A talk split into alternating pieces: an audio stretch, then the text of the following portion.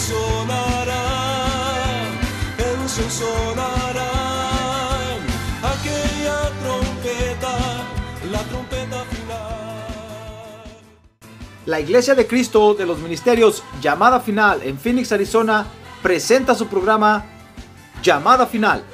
Conscientes de que vivimos los últimos tiempos y que la humanidad necesita escuchar la verdad eterna de Dios, presentamos el siguiente programa con el pastor José Arriaga. Con ustedes, el pastor José Arriaga con el mensaje de la palabra de Dios.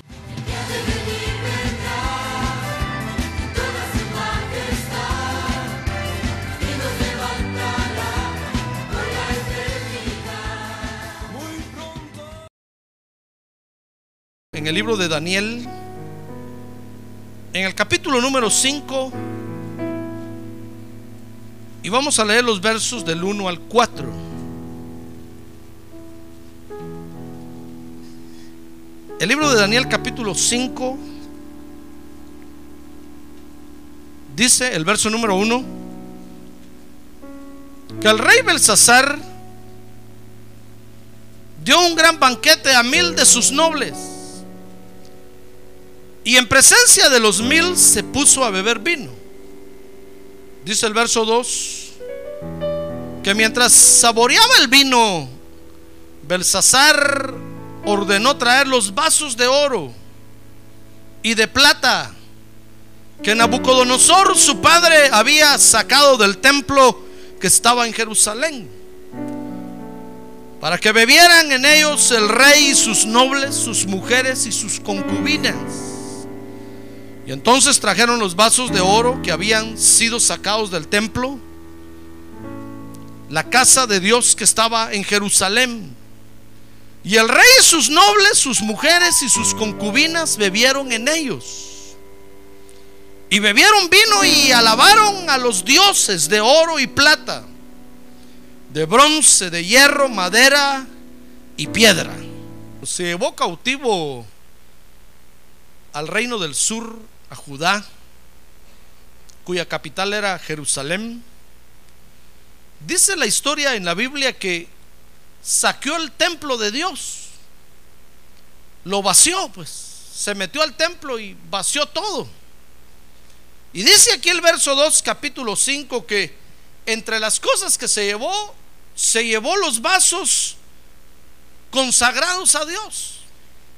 Los vasos que en el templo los sacerdotes utilizaban para el servicio a Dios, para hacer el culto a Dios. Nabucodonosor los vio muy bonitos y muy bien arreglados y se los llevó. Pero con esta acción de Nabucodonosor, fíjense hermanos, el mundo estaba demostrando que no le importa lo que se ha consagrado a Dios. Porque al mundo, hermano, jamás le ha importado lo que se consagra a Dios. Porque el mundo, fíjese, siempre se ha burlado de los vasos consagrados a Dios. El mundo nunca ha respetado los vasos que se han consagrado a Dios. Siempre se ha burlado de los vasos consagrados a Dios. Y la prueba de ello la tenemos aquí en este hombre que no tuvo temor ni vergüenza de sacar los vasos consagrados y, de servirse de ellos. Y como si fuera poco, dice aquí Daniel 5:4, después de haberse servido de ellos, se puso a alabar a sus dioses, dioses de oro y plata, de bronce, de hierro, madera y de piedra. Mire qué burla más terrible la del mundo, hermano. El mundo siempre se ha burlado de los vasos de, consagrados a Dios. Fíjese que consagración, hermano, es la dedicación u ofrecimiento a Dios.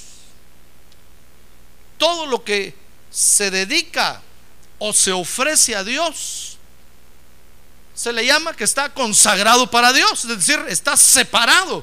Consagración también quiere decir separado o apartado para Dios.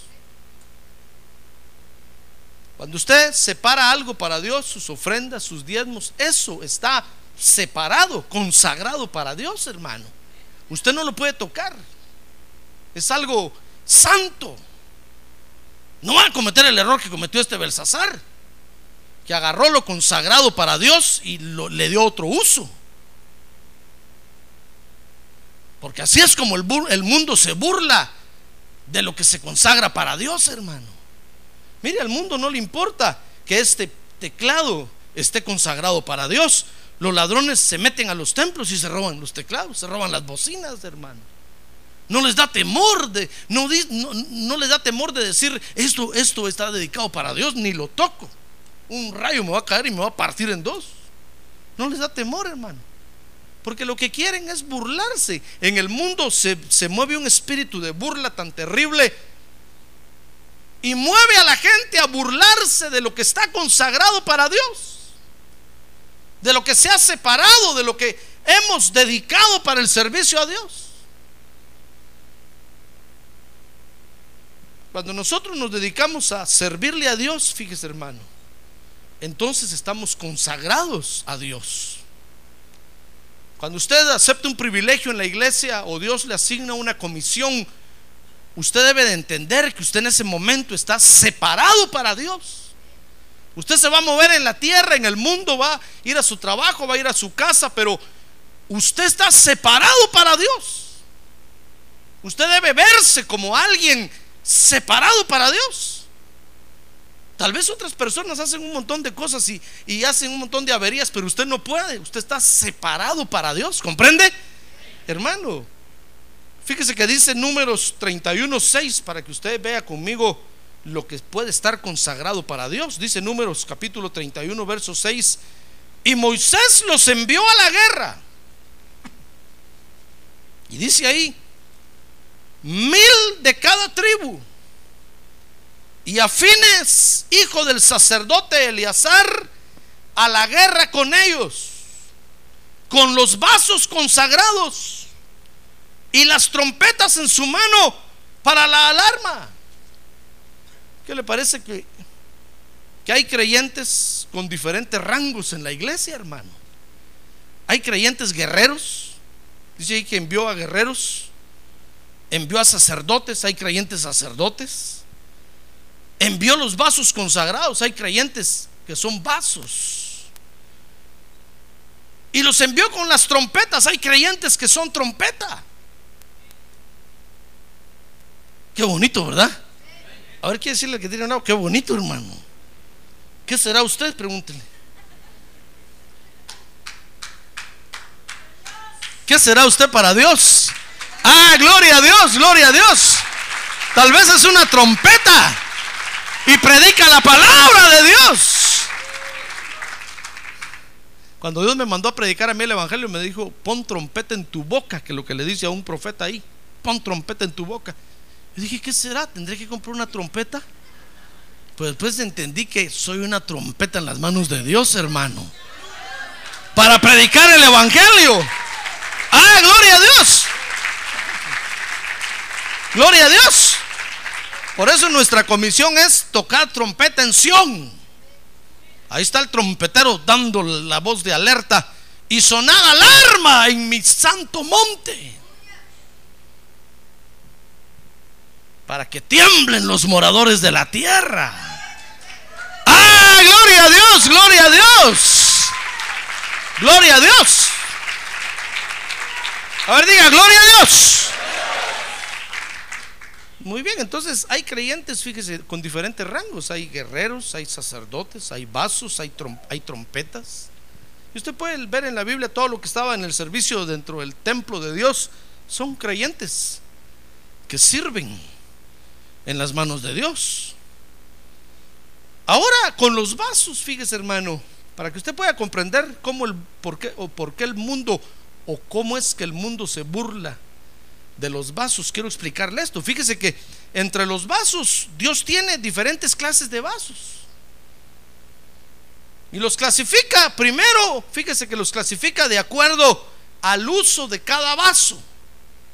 Dice, por ejemplo, Romanos 9:22. ¿Y qué si Dios, aunque dispuesto a demostrar su ira y hacer notorio su poder, soportó con mucha paciencia a los vasos de ira preparados para destrucción? Ah, mire, Dios tiene vasos que son vasos que los usa para ira. A ver, diga, vasos de ira. Y son vasos de Dios. Pero no quiere decir eso que por eso van a estar en el cielo. Pero son vasos de ira. El mismo Luzbel es un vaso de ira. La misma maldad es un vaso de ira. Son vasos de ira. Y dice Romanos 9:23. Lo hizo para dar a conocer las riquezas de su gloria sobre los vasos de misericordia. Que de antemano Él preparó para gloria. Entonces hay vasos de ira, dice Romanos 9, 22 y 9, 23, dice que hay vasos de misericordia. El Señor como que tiene una gran estantería ya, hermano. Y tiene, ya ve, vasos que los usa de acuerdo al uso de cada vaso. Pero también tiene vasos que los clasifica de acuerdo al material de cada vaso. Dice segunda de Corintios 4, 7 que hay de diferente material. Dice, pero tenemos este tesoro en vasos de barro. Para que, la, para que la extraordinaria grandeza del poder de Dios sea de Dios y no de nosotros. ¿Qué le parece que nosotros somos vasos de barro, hermano? A ver, diga, yo soy un vaso de barro. Sí, porque dice la Biblia que Dios del polvo de la tierra hizo al hombre. Usted no puede decir, no, yo no soy de barro, hermano. Mire, cuando alguien, cuando un ser humano se muere en la tierra, lo entierran dentro del suelo y se hace polvo. Porque el Señor le dijo a Adán, polvo eres y al polvo volverás. Somos vasos de barro, ¿se da cuenta? A ver, de otra vez, yo soy vaso de barro. Porque somos seres humanos, hermano. Pero ahora los vasos, fíjese, hermano, que Dios tiene, se pueden desarrollar de acuerdo al uso que tienen. Por ejemplo, los vasos de ira, hermano, vienen a la tierra para ser vasos de ira y son usados como vasos de ira. Y se desarrollan como monstruos, dice el profeta, que en el infierno llegan a alcanzar su máxima expresión de monstruosidad. Y dice que ahí en el infierno están los nefilins, monstruos, porque son vasos de ira que se han desarrollado en la máxima ira. Pero los vasos de barro, los vasos de misericordia, que no son todos los vasos de barro, pero los vasos de misericordia también se desarrollan en la tierra. Se pueden desarrollar. Dios primero tiene que formarlos, tiene que formar el vaso de barro. Y entonces, ¿se recuerda usted que el profeta Isaías habla de la casa del alfarero? Cuando el Señor le habló y le dijo, vete a la casa del alfarero Isaías es, ¿verdad? Sí. Y entonces le mostró cómo el alfarero está haciendo una vasija y se le quiebra y vuelve a agarrar el barro y la vuelve otra vez a, moldar y la vuelve a poner sobre la rueda y empieza otra vez a formar la vasija. Y Dios le habló ahí, le dijo, mira, así soy yo, yo soy el alfarero y ustedes son el barro. Y yo los tengo que formar primero, les tengo que dar forma. ¡Ah, gloria a Dios! Entonces Dios tiene que formar el vaso de barro. Y el vaso entonces ya formado puede alcanzar diferentes niveles. Dice segunda de Timoteo capítulo 2 verso 20. Ahora bien, dice el apóstol Pablo ahí, en una casa grande. Mire, la casa grande es la iglesia, ¿sabe usted, verdad? Sí, la casa grande es la iglesia. En una casa grande no solamente hay vasos de oro, y vasos de plata, sino también hay vasos de madera y de barro. Y unos son para honra y otros para deshonra. Dice otra, versión que unos son para usos eh, buenos, honrosos y otros son para usos viles. Porque el vaso, fíjese que cuando usted viene a Cristo, el Señor lo empieza a formar a usted, viene a Cristo como barro y lo empieza a formar, hermano. Y luego de ser vaso de barro, alcanza un nivel de vaso de madera. Y luego puede ser vaso de plata. Y puede hasta llegar a ser vaso de oro. Porque dice Pedro, el apóstol Pedro, que ahora nosotros estamos adquiriendo la naturaleza divina de Dios, hermano.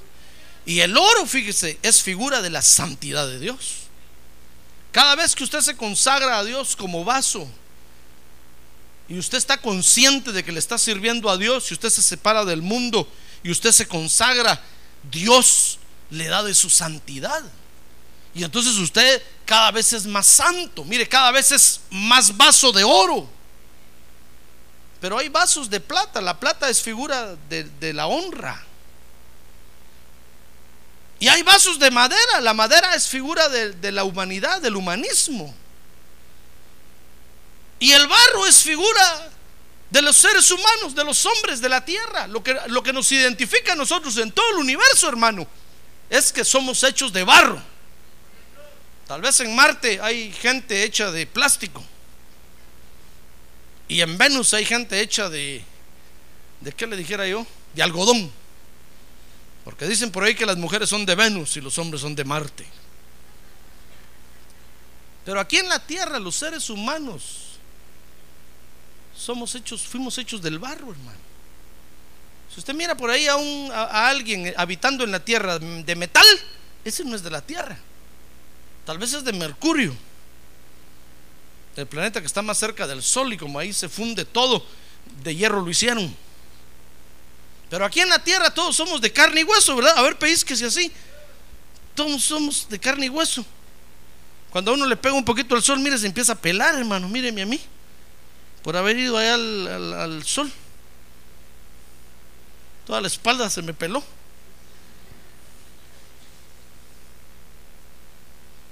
Somos de carne y hueso y sangre. Eso es lo que nos identifica. Entonces, cuando nosotros venimos a Cristo, fíjese, hermano lo primero que tenemos que darnos cuenta es que somos seres humanos. Porque sabe, dice la Biblia, oiga bien, dice la Biblia que Jesús vino a la tierra a salvar a los hombres. Oiga, eso quiere decir que el que no lo acepta a Jesús no es hombre. Tal vez es animal, tal vez es de otro planeta, tal vez es extraterrestre, pero no es hombre de la tierra. Cuando usted aceptó a Jesús como Salvador, Dios le está demostrando ahí que usted es ser humano nacido en la tierra, de carne, hueso y sangre. Es puro ser humano. Es puro ser humano. Ah, gloria a Dios. Gloria a Dios. Por eso hay muchos que no vienen a Cristo, hermano. Porque se me hace que hay muchos que no son de la tierra. Se metieron de colados. Hay otros que no vienen a Cristo porque efectivamente vienen del chango. Sí. Cuando Dios hizo a Adán en la tierra, ya habían seres, ya habían humanoides en la tierra, hermano. Seres parecidos a los seres humanos, pero no eran seres humanos. Por eso Dios le dijo a Adán, Adán, cuida el huerto, que no se te va a meter nadie. Cuídalo. Porque habían seres raros en la tierra. Todo lo que la ciencia ha descubierto, el Homo sapiens eh, o el, el Pithecanthropus erectus, el no sé qué, y todos los, el hombre de Niedertal y todos esos son humanoides que vinieron del chango. Y cuando Dios hizo a Adán en el huerto, en la tierra, esos ya habitaban la tierra, hermano. Por eso usted ve que la ciencia dice, el hombre de Niedertal tiene, no sé cuántos, tiene, por decirle algo, cuatro millones de estar en la tierra y se ríen de nosotros y dicen, ay, los cristianos dicen que Dios hizo la tierra hace seis, mil años. La Biblia es mentira, pues los mentirosos son ellos. Porque la Biblia dice que esos seres ya existían en la tierra. Los hombres cavernícolas, los que vivían en cavernas, así como salvajes, como animales. Con ellos fue que se mezcló Caín cuando huyó de la presencia de Dios. Y comenzó a hacer una mezcolanza de seres humanos con animales, con esos seres humanoides. Y entonces Cristo no va a salvar a esa gente, hermano. Si es que se le llama gente. El Señor Jesucristo vino a la tierra a salvar solo hombres y mujeres de la tierra, no a salvar mezclados con changos, con elefantes, con lagartos, con lo que sea, no. Vino a salvar hombres. Entonces cuando usted y yo aceptamos a Jesús y Jesús vino a morar en nuestro corazón, eso nos confirmó que somos verdaderos seres humanos. Ah, gloria a Dios, ya ve qué bonito. Ah, gloria a Dios. A ver, diga, yo soy un ser humano. Mire qué bonito. Mire cómo Dios le confirmó que usted no es ningún ser mezclado, no es ningún híbrido. No tiene ni, ni, ni de chango ni la cola, mucho menos las manos. Usted es un ser humano descendiente de Adán y Eva. A ver qué bonito. Entonces somos, somos vasos de barro. Pero entonces cuando venimos a Cristo, ¿sabe qué es lo primero que nosotros nos damos cuenta, hermano? Es que nos volvemos humanistas, nos volvemos vasos de madera. La madera es figura del humanismo. Por eso usted ve que allá en California hay un lugar que se llama Hollywood, que quiere decir madera santa. Y ahí tiene el mundo su maderota santa. Todos los artistas y Arturos ahí están metidos. Ellos son los santos del mundo. Son la madera santa que el mundo tiene. Y miren todas las maravillas que hacen con ellos, hermano. Por eso los adoran como dioses, porque para ellos esos son sus dioses. ¿Ya ve cómo el mundo se burla de los vasos consagrados a Dios? Se burlan de Dios. Nosotros lo primero que hacemos con Cristo en el corazón, hermano, es que fíjese que nos volvemos buena gente. Por eso usted ha oído que cuando a veces la gente afuera se refiere a algún evangélico, dicen, ah, es que es evangélico, entonces es buena gente, dicen. Anda a pedirle, te va a dar. Y nosotros nos volvemos buena gente, hermano. Y, ya ve que cuando hay alguna catástrofe y todo, toda la gente corre a las iglesias, hermano, porque esperan. Dicen es que ahí hay, creyentes y esos son buena gente. Esos ayudan. Porque nos volvemos más sensibles a la humanidad. Como que el corazón se nos pone un corazón de carne en lugar del de corazón de piedra que teníamos. Dice la Biblia que eso hace Dios. Cambia nuestro corazón a un corazón humano.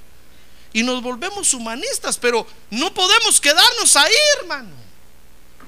Porque Dios no nos llamó para ser humanistas. Primero somos vasos de barro, nos damos cuenta que somos seres humanos, no nos podemos quedar ahí. Tenemos que dar el otro paso, nos volvemos vasos de madera. Pero tenemos que dar el otro paso para hacer vasos de plata. Porque entonces nosotros empezamos a darle la honra y la gloria a Dios, hermano.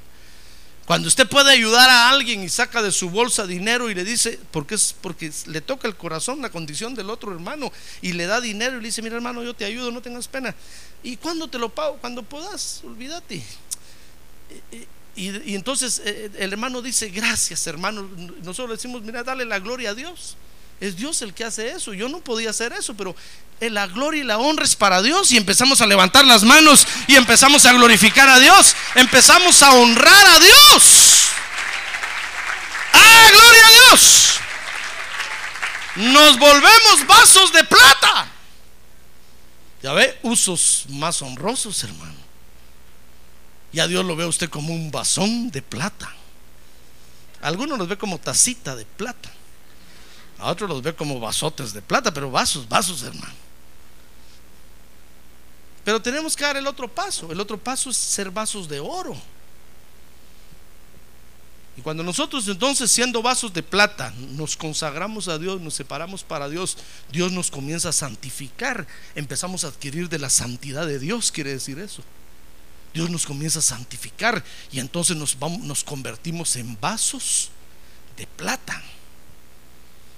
Dios, fíjese, lo toma uno como, como barro y la meta es llegar al oro.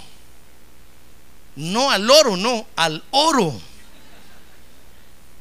La meta es llegar al oro. Por eso ve usted que el mundo se burla de los vasos. ¿Y sabe cómo se burla? cuando, cuando premian a un atleta que se ganó el primer lugar, ¿qué le dan? Le pregunto, ¿qué le dan? el oro.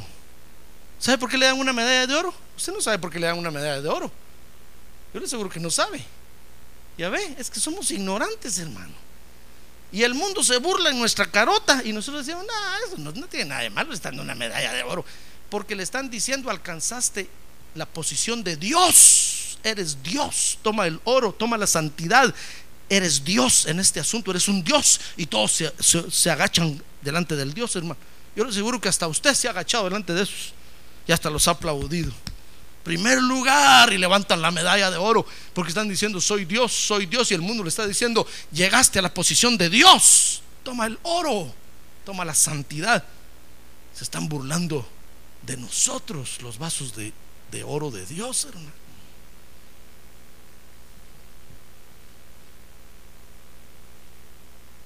El mundo se burla. ¿Sabe? ¿Y sabe usted que al segundo lugar que le dan? Una medalla de plata. Porque le están diciendo, mira, tú no llegaste a ser Dios en este asunto, pero te honramos porque hiciste la lucha.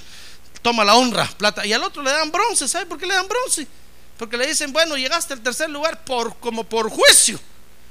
Porque el bronce es figura de juicio. Por juicio, como quien dice, escapate, esca- escapaste, perdón, como gato panza arriba. Toma el bronce.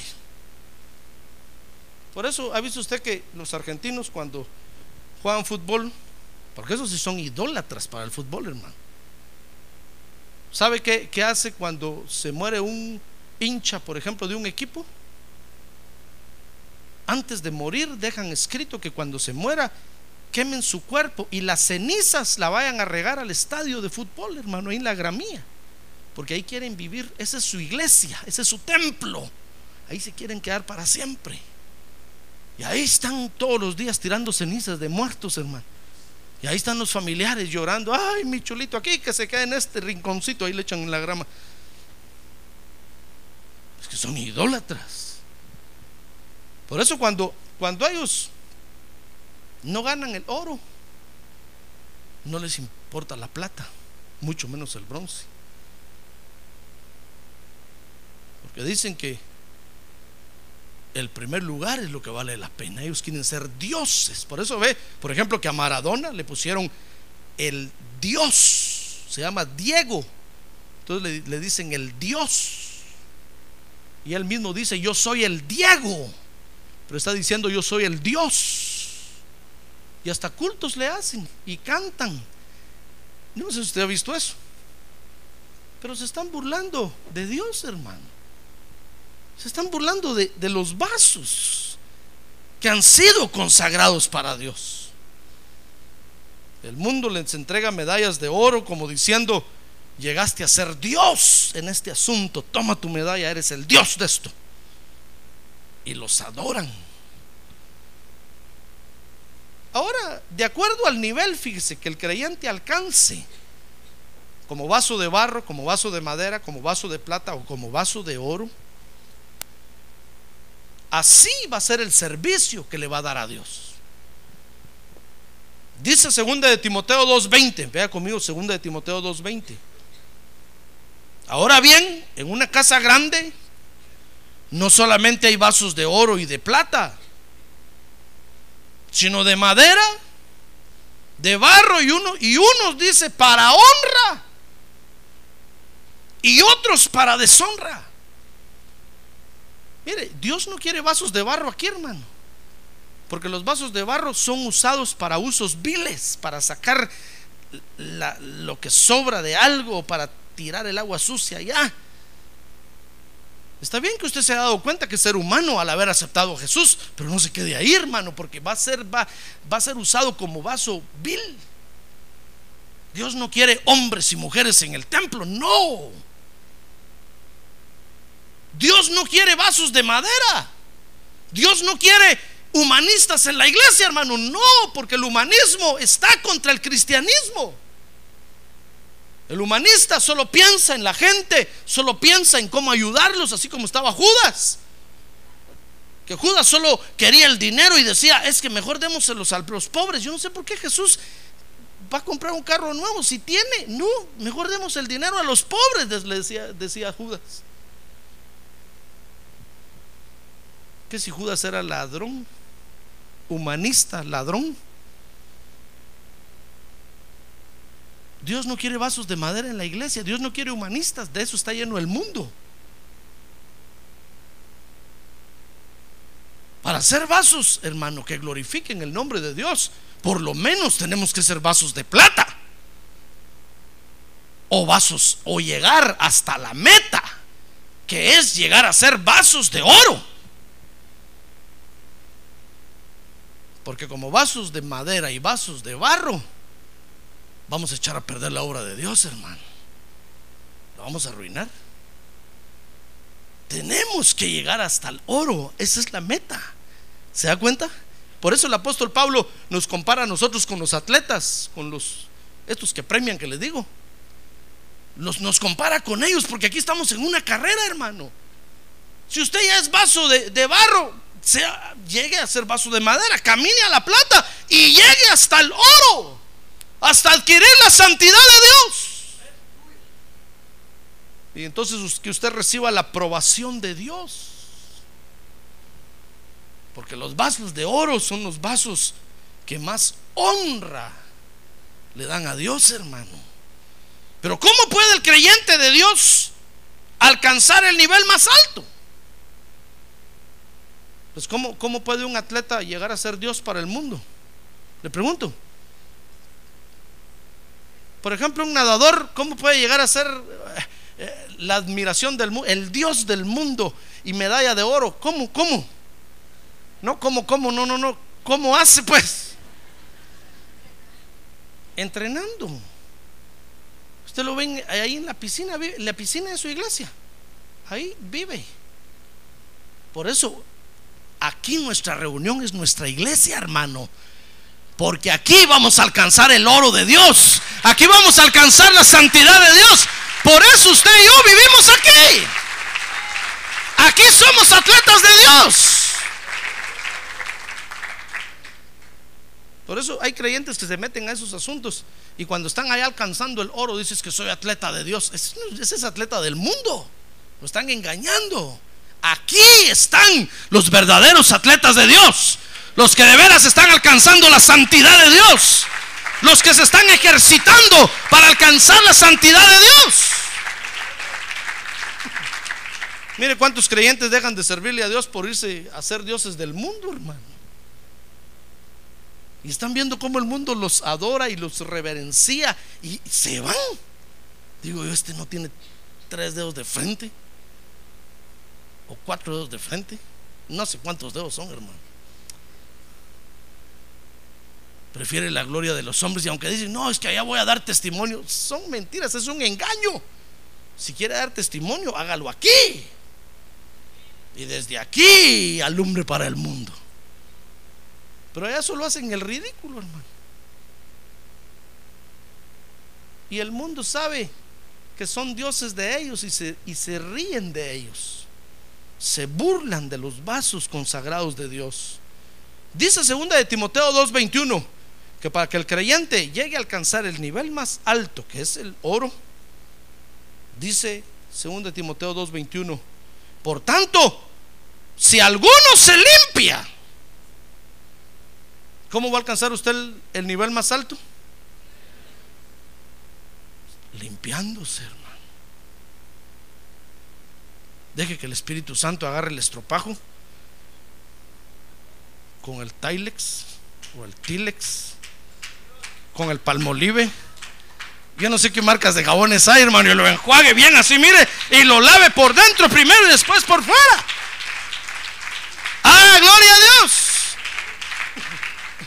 Pero los creyentes no hemos entendido eso, hermano. Y, y, queremos alcanzar la santidad de Dios, pero no, no, nos limpiamos. Y Dios no puede, no puede hacer santo a un corrupto. Tiene que limpiarlo primero. Dice ahí, si alguno se limpia, y usted puede leer ahí todo, del todo lo que hay que limpiarse, de palabrería vacía y vana, que son las herejías, de la iniquidad, que es andar sin ley, sin la ley de Dios, de pasiones juveniles, de razonamientos necios e ignorantes, etcétera, etcétera. Usted puede leer ahí todo eso en su casa después, ahorita no. Ahí está todo lo que tiene que limpiarse. Fíjese que no dice póngase a orar bastante. No dice póngase a ayunar 40 días y 40 noches. No. Dice límpiese. Deje las herejías por un lado. Deje de andar sin temor de Dios. Deje las pasiones juveniles. Déjelas. Ahora, ah, ahora, si usted no las puede dejar, entonces sí tiene que ayunar. ¿Se da cuenta? Si usted viene conmigo y me dice, mire, pastor, fíjese que, por ejemplo, no puedo dejar el cine. Me, ata, me amarra, pues entonces ayune y eso lo va a romper. Si usted viene, por ejemplo, y dice, pastor, no puedo dejar esta pasión juvenil, ah, póngale ahí cualquier cosa. Entonces tiene que ayunar, ¿comprende? ¿Comprende? En inglés, ¿comprende? Amén. Mejor dicho, me doy a explicar. Sí, porque yo sé que usted comprende. ¿Me doy a explicar? Muy bien. Pero el mundo se burla de los vasos consagrados a Dios. Le expliqué todo esto para que usted comprenda qué hizo este Belsasar, hermano. Mire qué atrevimiento. Algo que Dios está trabajando y está preparando, lo mandó a traer esa noche. Porque dice Daniel 5.1 que Belsasar preparó una fiesta para invitados muy especiales. Dice que el rey Belsasar dio un gran banquete a mil de sus nobles y en presencia de los mil se puso a beber vino. Mire cómo el, el mundo se burla. Nosotros tenemos, yo le enseño esto, hermano, para que usted no se burle de los vasos de Dios. Yo sé que usted es de Dios. Ahora diga, yo soy de Dios. Ahora diga que tiene a un lado, usted es de Dios, hermano. Porque está esta mañana aquí, este día aquí, dígale, dígale otra vez, usted es de Dios. Nosotros somos de Dios. Entonces no, no vaya a resultar usted burlándose de los vasos consagrados a Dios como lo hace el mundo. Belsasar preparó un gran banquete. Fíjese que Belsasar quiere decir el conductor del Señor. Porque es figura de aquellos que creen que pueden manejar a su antojo la obra de Dios, hermano. Y como son conductores del Señor, que creen que pueden usar los vasos de Dios como quieran. Se creen conductores del Espíritu Santo. Se creen conductores del Señor Jesucristo. Creen que son la autoridad de ellos y creen que pueden manejar a su antojo los vasos consagrados a Dios. Fíjese que son los instrumentos del mundo para burlarse de los vasos de Dios. Belsazares no solo hay allá afuera en el mundo, hay dentro de las iglesias también, hermano. Porque son los instrumentos que el mundo tiene para burlarse Mire lo que le hablé de las medallas de oro, etcétera, etcétera. Esa es la forma más burda que el mundo tiene de burlarse de los vasos consagrados. Pero hay una forma fina que el mundo tiene y son los belsazares. Que no solo están en el mundo, sino que están dentro de las iglesias también. Y quieren tomar los vasos consagrados a Dios y, y usarlos y manejarlos y manipularlos. Dice Daniel 5.2 que el error de Belsasar fue precisamente ese, usar los vasos, dice, mientras, mientras saboreaba el vino. Mire, Dios no estaba en contra de que este estuviera borracho, al fin y al cabo era del mundo. Pero mientras saboreaba el vino, ¿sabe qué hizo Belsa? ordenó traer los vasos de oro y plata. Ya ve. A ver, despierte que tiene a un lado, dígale, despierte, hermano. Fíjese que no mandó a traer los vasos, los vasos de, de, madera y barro. ¿Por qué no mandó a traer eso? Dios me hubiera hecho nada. Dios hubiera dicho, ah, qué bueno, Belsasar, ayúdame a limpiar la iglesia, llévatelos de barro y, y madera, eso solo para usos viles sirven mandó a traer los vasos de oro y plata que Nabucodonosor, su padre, había sacado del templo que estaba en Jerusalén. Y los mandó a traer para que bebieran en ellos el rey y sus nobles, sus mujeres y sus concubinas. Mire el error de Belsasar, hermano. Fue a ver o fue mandar a traer los vasos para usarlos. Usó los vasos para su beneficio. Dice Daniel 5.3 que hasta ese momento, fíjese que Dios no, no hacía nada, hermano. Yo imagino a los vasos diciéndole, Dios, mira cómo nos va a usar este. Haz algo, por favor. Mira las injusticias que está haciendo con nosotros. Nosotros no somos para eso. Y Dios no hacía nada, hermano. Dios solo miraba. Porque es como cuando el mundo se burla de nosotros los creyentes. ¿Sabe? Usted es un vaso de Dios. Y dice el apóstol Pablo que en estos vasos de barro está metida la gloria de Dios, hermano. Usted es un vaso de Dios y dentro de usted está la gloria de Dios. A donde usted va, usted es bendición. Ah, todo lo que toca lo bendice. Todo lo que toca lo vuelve oro. Ah, gloria a Dios. Al lugar, el lugar donde usted entra, llega la bendición y la paz, hermano. ¿Usted cree eso? Créalo.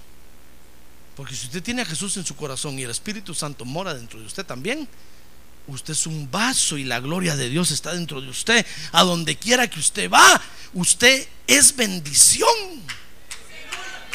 Ah, gloria a Dios, gloria a Dios, usted es bendición.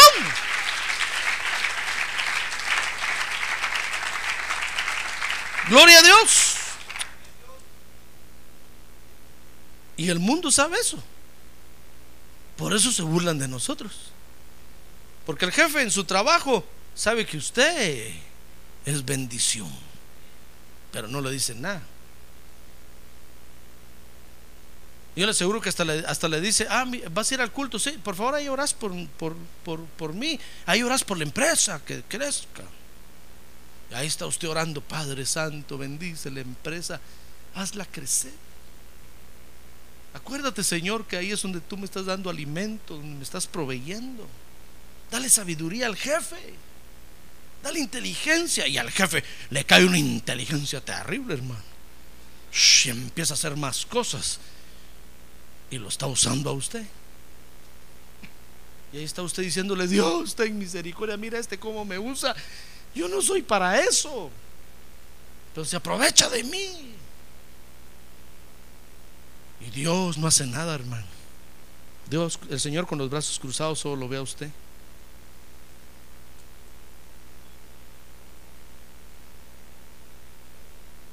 Porque Dios sabe, fíjese hermano, que a través de su bendición, de la que le ha dado a usted, puede convencer a la gente allá afuera, hermano. Ah, gloria a Dios. Puede convencer a la gente allá afuera. Ah, gloria a Dios. Así está el esposo con la esposa. La esposa viene al culto y el marido no viene. Y el marido respira y vive por la bendición que tiene la esposa. Tiene un buen trabajo por la bendición que tiene la esposa, hermano. Y ahí se está aprovechando de la mujer. Y Dios no hace nada. Y usted le dice, Dios, mira, yo te pido por mi marido, por su trabajo, y tú lo bendices y mira cómo me paga lo que me hace. No me da ni 20 dólares. Y Dios no hace nada, hermano. Al contrario, más bendición le cae al marido. Y usted dice, Señor, ¿será que me estás oyendo? Y hasta más duro toca y más bendición le cae encima, hermano. ¿Verdad que pasa eso o no? Nos pasa, hermano. O, al contrario, ahí está el esposo en la iglesia y, y, viene y levanta las manos y le cae el oro de Dios y se va lleno de oro de Dios y llega a la casa y la mujer no viene al culto. Y ahí está la mujer bien bendecida. Pero por el marido que lleva la bendición de Dios. ¿Se da cuenta? Si nosotros creyéramos eso, hermano, Dios haría maravillas con nosotros. Pero nosotros no lo creemos, yo sé que usted no lo cree. Por los ojos que le veo, Clodoveo. A ver, dígale que tiene un lado, créalo, hermano. Usted lleva la bendición de Dios. A ver, dígale, usted lleva la bendición de Dios. Usted, mire, hermano, usted no lleva muerte. Usted no lleva, pobreza, no, usted lleva la bendición de Dios. Mire, ¿ha visto, ha visto que hay gente, ha, visto que hay gente que lleva pobreza encima? Y, y usted comete, a veces uno comete el error de invitarlos a su casa y solo ponen un pie en la casa de uno y se vacía el refrigerador, se acaba la gasolina y uno dice, Señor, ¿qué pasa? Es que ese que entró ahí es un, está lleno de pobreza, es un, está, está maldito. Sáquelo. Y, toda la riqueza como que se la chupa, o sea, así. ¿Se da cuenta? Sí, hay gente que, que lleva espíritus de muerte, hermano. Y a donde van solo llegan y se siente un frío por toda la espalda. Y usted dice, ¿quién entró aquí? ¿Qué si era la tía fulanita que entró? Ay, dice usted. Y empieza usted a reprender espíritus de muerte. Mire, ¿qué necesidad hay de eso? Pero hay gente que va cargada con potestades así. Pues por, el, por lo contrario, ¿sabe? Usted lleva la bendición de Dios, hermano. A donde usted va, se llena de la presencia de Dios el lugar. Tiene que estar la bendición de Dios ahí. ¡Ah, gloria a Dios! ¡Gloria a Dios! Porque somos los vasos de Dios, hermano. Y, cuando estamos en esos usos, Dios no hace nada, hermano. Fíjese. Y nosotros le clamamos a Dios y como que Dios no le oye. Por eso dice la Biblia que la, que la mujer que tiene es- esposo, que no es creyente y quiere vivir ese esposo con ella, que viva con él. Porque teniendo paciencia y hablándole poco a poco de Cristo, hablándole, se lo va a ganar para Cristo, hermano. Porque la mujer tiene la bendición. Pero si lo deja, se va a hundir en la miseria ese pobre, porque la, la, la bendición es la mujer, si es creyente, o al revés. Porque Dios sabe que en esos usos se puede ganar las almas, hermano. Mire, ¿qué, ¿qué sabe usted si el día de mañana va a traer a su jefe y se va a poner del jefe de rodillas aquí y va a aceptar a Cristo, hermano? O va a venir el dueño de la empresa y, va a aceptar a Cristo. Hermano, mire, conozco, conozco a un hermano que le conté la otra vez, se lo voy a contar otra vez. Que cuando terminó el culto en la noche, iba ya para su casa y estaban cerrando el, estaban cerrando el local que, que rentaban y iba para afuera cuando en el parque una gran limusina negra, hermano. Y le dijo al hermano que lo ayudaba, mi hermano, no se equivocarían, estos estarán borrachos, ¿qué serán? Anda a decirles que se vayan.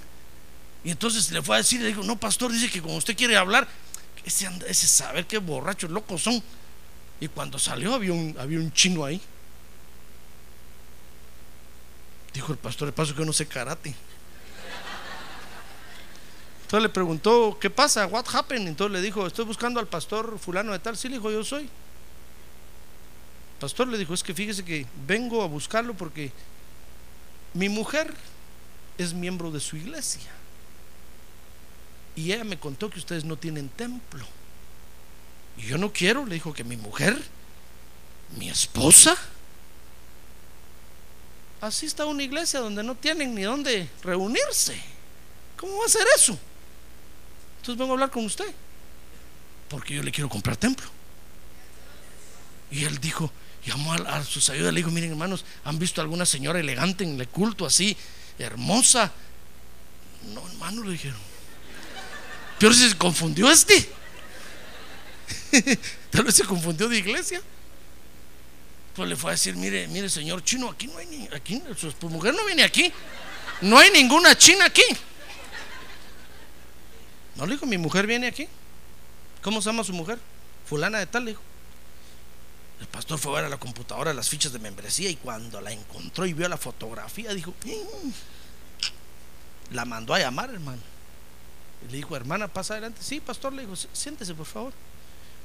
Mírale, mire, mire, le dijo, ¿por qué no me había contado usted que su esposo es un chino? Y la hermana empezó a llorar. Le digo, pastor, es que yo no me quiero ir de la iglesia, yo quiero, que, yo quiero estar en esta iglesia. Pero usted es la esposa. Si yo soy la esposa, tenemos un hijo. ¿Y cómo se consiguió ese marido? Le dijo.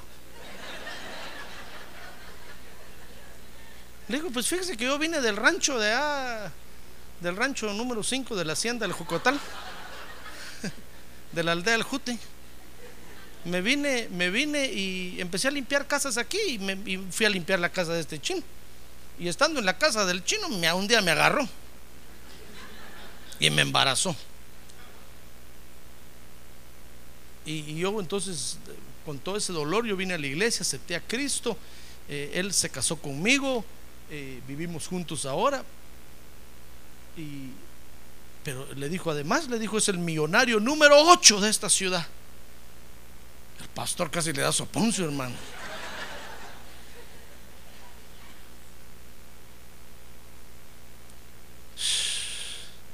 Dije, ¿por qué no me habías contado, hermana? Es que, es que él anda necio que me vaya a otra iglesia, pero yo digo que no, usted es mi pastor y yo aquí, aquí me quiero congregar. Además, le, le dijo, mire pastor, si usted me dice, yo me divorcio. No le dijo, no, no, no, yo no que tengo que, divorciarse.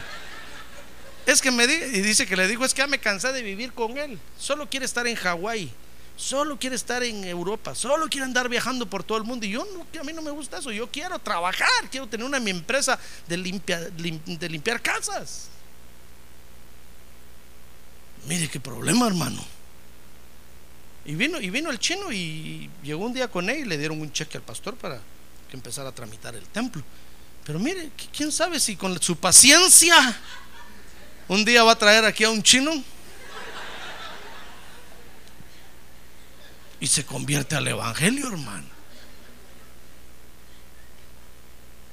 ¿Se da cuenta?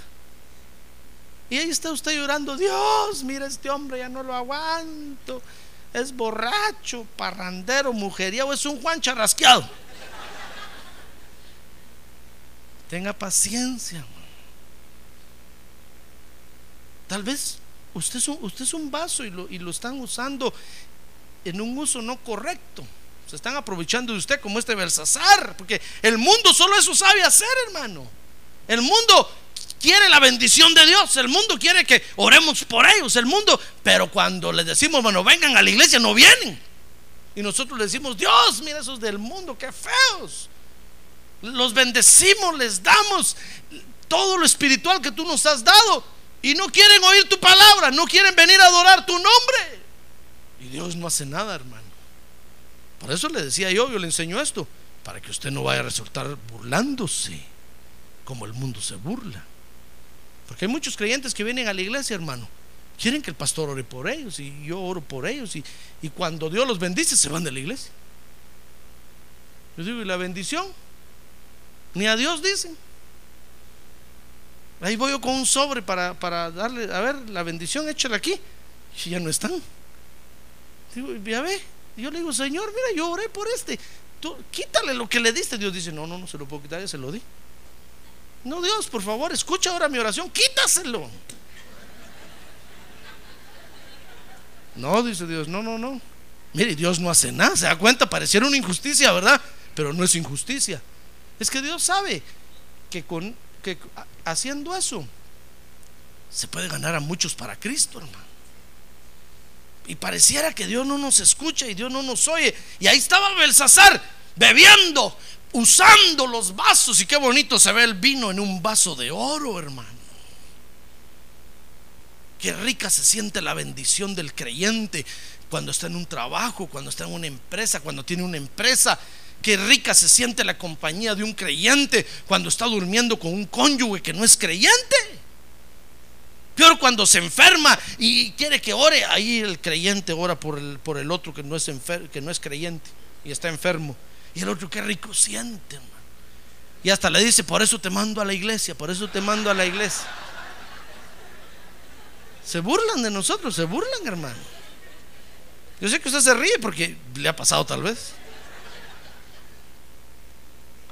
Y usted se viene a quejar con Dios y le dice, Dios, mira este.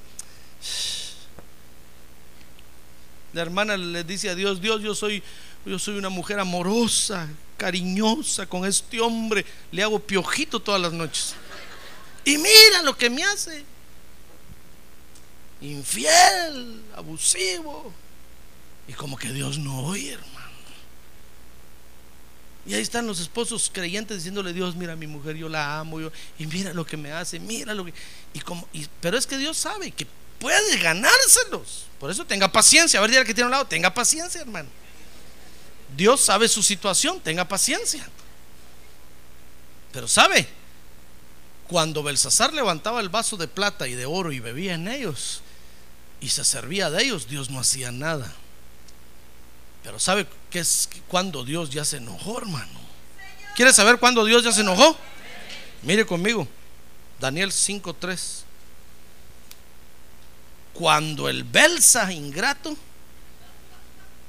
cometió el error de beber vino en los vasos consagrados a Dios en dedicación de sus dioses.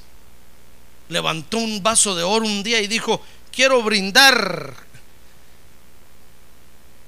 por mi Dios ese que está ahí, ese, ese, ese San Martín de Porres que está ahí, de oro.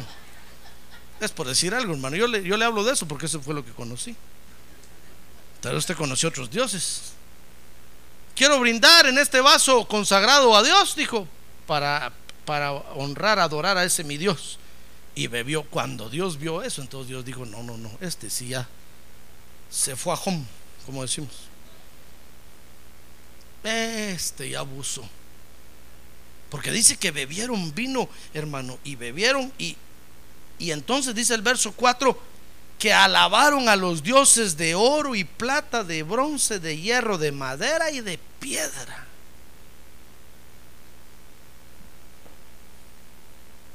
Cuando Dios, cuando Dios vio que estaban usando sus vasos para adorar a otros dioses, entonces fue cuando Dios intervino. Dice Daniel 5:5. ¿Que sabe qué hizo Dios? Dice que de pronto aparecieron los dedos de una mano humana y comenzaron a escribir frente al candelabro sobre, el, sobre lo encalado de la pared del palacio del rey y escribieron Mene, Mene, Tekelu Parsin. Cuando Belsasar vio eso, ¿sabe? hermano, entonces se le vino todo lo cobarde que era. Empezó a temblar. Y le fueron a avisar a la mamá de Belsa, tu hijito está temblando porque apareció una mano y escribió Mene, Mene, Tekeluparsin en la pared.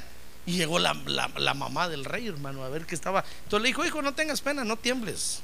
Eso no es nada. Yo conozco a un hombre que lo puede interpretar y sabe, sabe, mandaron a traer a otro vaso de Dios para darle la interpretación de lo que estaba escrito. Mire cómo son las cosas, hermano. Ah, porque dice que Belsasar mandó a llamar a todos los brujos, hechiceros, adivinos, mentirólogos y todo. Le dijo, ¿qué dice ahí? Y nadie podía ni leer ni interpretar, hermano. Entonces la mamá le dijo, ¿sabes qué, Belsasar? Hay un hombre aquí que en los tiempos de tu papá lo ayudó, le dijo un sueño, le dijo, y lo mandaron a llamar y llegó Daniel. Y cuando le dijeron, a ver, Daniel, ¿qué dice? Daniel dijo, mira, mira, mira, Belsasar mejor hubiera sido que no hubieras nacido. En otras palabras. ¿Por qué te apareció? ¿Por qué Dios te mandó este mensaje? Ah, dijo es que mandé a traer los vasos de oro y de plata consagrados a Dios. Los usé y con ellos brindé por mis dioses. Uy, dijo Daniel. Porque mire hermano, dice el verso 23 que acusaron. Dios acusó a Belsasar, dice sino que te has ensalzado contra el Señor del cielo. Y han traído delante de ti los vasos de, su templo. Tú y tus nobles, tus mujeres y tus concubinas, habéis estado bebiendo vino en ellos y habéis alabado a los dioses de plata y oro, de bronce, hierro y madera y piedra, que ni ven ni oyen, ni entienden pero al Dios que tiene en su mano tu propio aliento y es dueño de todos tus caminos, no has glorificado. Mire lo que de lo que lo acusaron, de haber mandado a traer los vasos de Dios, hermano, y haberse servido de ellos, y después darle la gloria y la honra a sus dioses. Por eso, aprendamos de cómo el mundo se burla de los vasos de Dios, hermano, y no va a cometer usted ese error. El día que Dios lo bendiga, reconozca que Dios lo bendijo. El Dios de Israel, el Dios de Abraham, de Isaac y de Jacob. El Señor Jesucristo es su nombre. Reconozca que Él lo bendijo y levante sus manos y honrelo a Él y sírvale a Él. Ah, gloria a Dios, entréguese a Él. Gloria a Dios. No vaya a cometer el error que, que, que comete el mundo. De cuando, cuando reciben, andan viendo a quién le dan el reconocimiento, hermano. Y se olvidan de glorificar a Dios. Si Dios lo bendice a usted, hermano, es porque usted es hijo de Dios. El día que Dios lo bendiga, no se va a desaparecer con la bendición. Mucho menos a darle el reconocimiento a otra cosa. No va a decir, pastor, mire, sabe, yo en mi trabajo he prosperado mucho. ¿Sabe por qué? Por mi troca. Ford. Porque entonces le voy a decir yo, se va a hundir con todo y la troca, hermano. Se le van a pinchar las llantas y va a quedar. No va a ser como ese anuncio. No, usted tiene que decir, sabe, pastor, Dios me ha bendecido. O, o, sabe, mire todo lo que tengo, ¿sabe por qué? Porque el Dios de Israel me ha bendecido. Ah, Él es mi Dios y a Él sea la gloria y la honra para siempre. Ah, gloria a Dios. Gloria a Dios. Lo acusaron. Dios enjuició a Belsasar, mene, mene, tequelu, parsin, que quiere decir pesado ha sido en balanza y ha sido hallado falto. Por tanto, tu reino hoy es dividido y entregado a los medos y persas. Mire todo lo que decía el mensaje. Y ahí solo decía mene, mene, tequelu, parsin.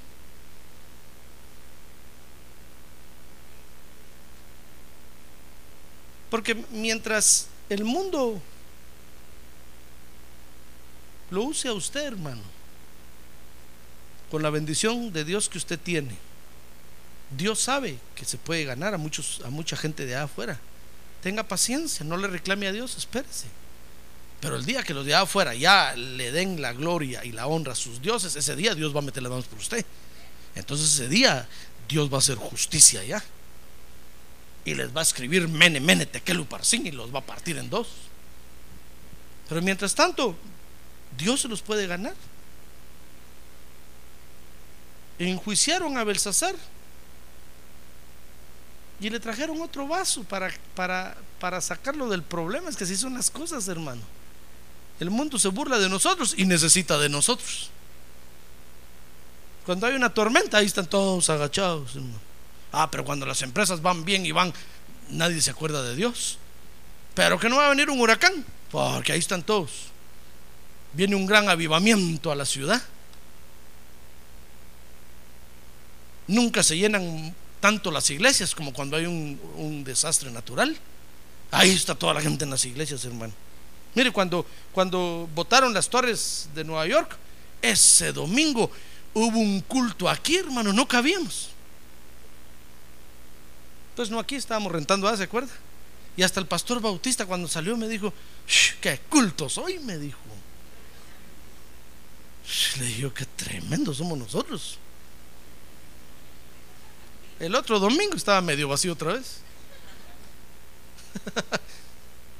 porque que no va a pasar así, porque ahí está toda la gente en las iglesias, hermano, con cara compungida.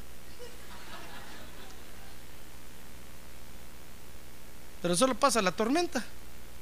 Ahí están en el mundo burlándose otra vez de los vasos de Dios.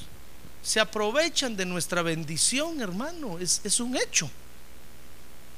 Pero déjenlos. Así los podemos ganar para Cristo. Amén.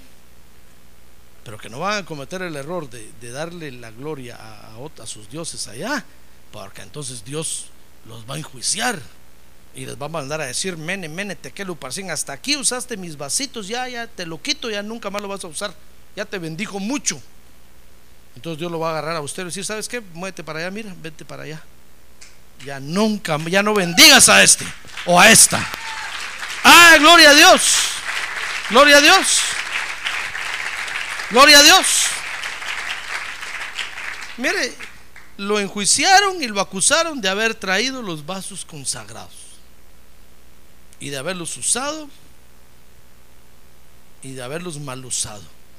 Ahora yo termino diciéndole esto, hermano. El mundo, fíjese, siempre se ha burlado de los vasos de Dios. Por eso le di todos los ejemplos que le di antes. Porque se aprovecha de la bendición de los vasos de Dios. Pero cuando Dios ve las injusticias, entonces Dios va a estar dispuesto a defenderlo a usted, hermano.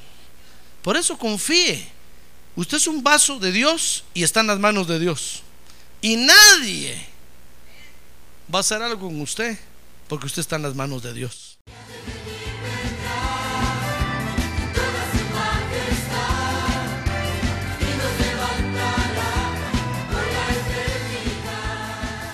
La Iglesia de Cristo de los Ministerios, llamada final en Phoenix, Arizona, cumpliendo con la comisión de Joel 2.1, presentó su programa, Llamada Final. Esperamos que nos vuelva a sintonizar la próxima semana a la misma hora por esta emisora. Los invitamos a nuestras reuniones en el 6023 Norte 71 Drive, esquina con Bethany Home Road. Para mayor información puede llamarnos al 1259 o visitarnos en la internet al www.llamadafinalphoenix.com.